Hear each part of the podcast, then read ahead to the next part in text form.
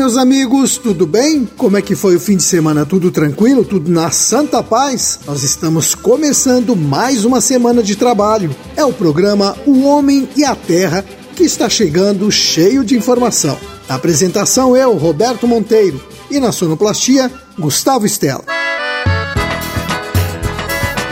Hoje é dia 12 de setembro de 2022, uma segunda-feira de lua cheia dia de São Guido de Brabante. E segundo o meu calendário, hoje é o dia da serenata. Minha gente, ultimamente as autoridades da área da saúde estão percebendo uma queda na procura por vacinas.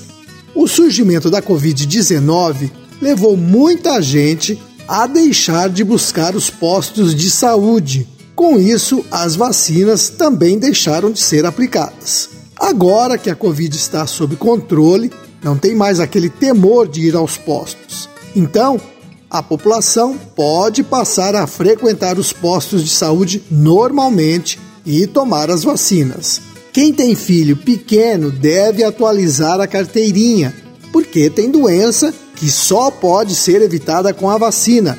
É o caso da hepatite A, da paralisia infantil, da catapora, sarampo, tosse comprida, Bom, então procure levar seus filhos até um posto de saúde no seu município e atualize as vacinas dos pequenos. Assim, você estará garantindo o futuro dos seus filhos. Meu amigo, aí na sua propriedade tem muita formiga? Pois é, a formiga cortadeira ou saúva pode causar muito prejuízo. Isso acontece quando o produtor despreza o dano dos formigueiros. As formigas cortadeiras podem atacar pinheiros, lavouras anuais, pomares e pastagens. Por isso, o produtor tem que ficar atento e, ao verificar a ocorrência de formigueiros, deve tomar as providências o quanto antes. Existem vários métodos para controlar as formigas. Tem as iscas, tem a termonebulização, mas a escolha da forma de controle vai depender do tamanho do salveiro. Por isso é importante medir a área em que a praga está ocorrendo, e para isso, nada melhor do que um técnico ou uma pessoa que já tenha experiência com o controle de formigas. Do contrário, você corre o risco de gastar tempo e dinheiro usando produto inadequado e as formigas vão continuar na sua propriedade. Converse com o técnico a respeito. No próximo sábado, dia 16, moradores de Campo Mourão vão poder conhecer detalhes da produção orgânica. O Núcleo Regional de Campo Mourão do Ministério Público vai promover a exposição Caminhos da Produção Orgânica. Durante todo o sábado, das 8 da manhã até as 7 da noite, várias instituições vão participar da exposição na Praça da Matriz. A doutora Rosana de Sá Ribeiro, promotora de justiça, coordena o grupo de atuação especializada em meio ambiente, habitação e urbanismo do Ministério Público. Para ela, a exposição é uma forma de motivar os produtores de Campo Mourão a adotarem a produção orgânica. Ela explica para gente qual o motivo desse estímulo é fazendo com que haja alimentos saudáveis. Nós estamos estimulando a sustentabilidade ambiental, a produção de alimentos sem agrotóxicos, sem veneno considerando aí não só o acesso de alimentos saudáveis à população em geral, mas também agregando renda, principalmente à agricultura familiar, os pequenos produtores, sem contar aqui falando da importância da merenda orgânica que o Estado do Paraná deve adotar nesse contexto então de produção, de estímulo à produção de alimentos saudáveis, agregando renda e sustentabilidade ambiental e saúde para a população de uma forma geral.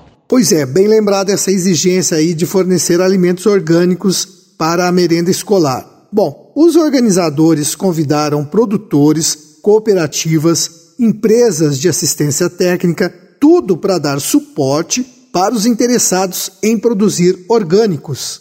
A doutora Rosana dá mais informações sobre a exposição. Nesse dia, nesse local, haverá a participação de diversas instituições públicas, é, demonstrando efetivamente, primeiro, quem que faz assistência técnica, quais são os mecanismos públicos e privados em que o produtor, aquele que tem interesse em produzir alimentos orgânicos, pode se auxiliar, desde assistência técnica pública, através do DR, até as empresas privadas que comercializam, que dispõem desse tipo de assistência. O caminho da produção orgânica contará ainda com a presença de produtores rurais e cooperativas, de bancos, Banco do Brasil, Cicobi, Sicredi, que vão explanar a possibilidade como acessar os créditos públicos que existem justamente para estimular esse tipo de produção.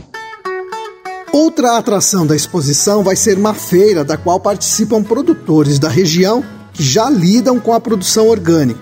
Então anote aí, a exposição Caminhos da Produção Orgânica de Campo Mourão vai ser realizada no próximo sábado, dia 16, na Praça São José, a praça da Igreja Matriz, das 8 da manhã até as 7 da noite. Participe! A integração lavoura, pecuária, floresta vem crescendo em todo o Brasil. Os produtores estão percebendo que esse sistema tem muitas vantagens. O plantio de árvores nas áreas de pastagem melhora o ambiente para o gado, dá para os animais um abrigo contra o frio, o vento, as chuvas e o sol forte nos meses mais quentes. Além disso, já é comprovado que a presença das árvores melhora as condições do solo.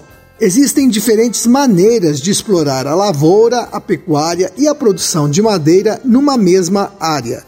Pode ser feito um cultivo consorciado, um sistema de sucessão ou de rotação. Seja qual for o sistema implantado, o produtor vai conseguir diversificar a sua produção, aumentar a produtividade do rebanho e usar melhor os insumos.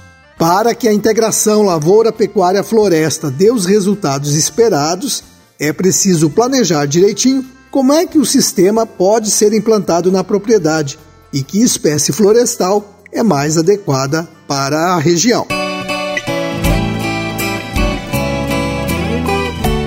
Muitos agricultores que lidam com a produção de frutas vão começar agora a fazer a adubação das fruteiras. E nessa hora, ter em mãos os resultados da análise de solo é muito importante. Assim, é possível saber exatamente o que colocar na terra e em que quantidade. Para isso, nada melhor do que a orientação de um técnico que vai ler a análise de solo e interpretar os resultados. O produtor até economiza, porque não desperdiça insumos, só coloca na terra o que realmente está faltando. Bom, então Antes de adubar o seu pomar, converse com um extensionista para saber qual a adubação mais adequada para as fruteiras. E eu quero deixar um outro recado para os fruticultores, em especial para os citricultores. Com a brotação nova das plantas, é importante o produtor fazer o monitoramento da ocorrência do greening no pomar. Essa doença pode comprometer seriamente o desenvolvimento da planta e a produção. Então fique de olho, porque o surgimento dos focos da doença exige medidas imediatas do produtor. Não dá para facilitar com o greening, tá certo? Ninguém tem dúvida de que a energia elétrica traz muito conforto no meio rural, mas é preciso alguma atenção para evitar acidentes com a eletricidade.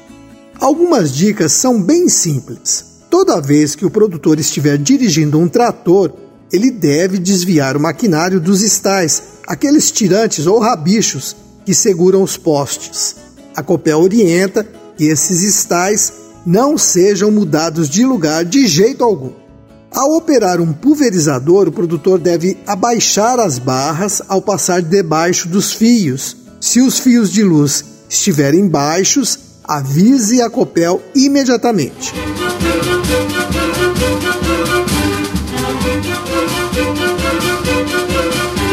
Bem, meus amigos, nós vamos terminando o nosso programa de hoje, deixando um forte abraço a todos vocês que nos acompanharam até agora.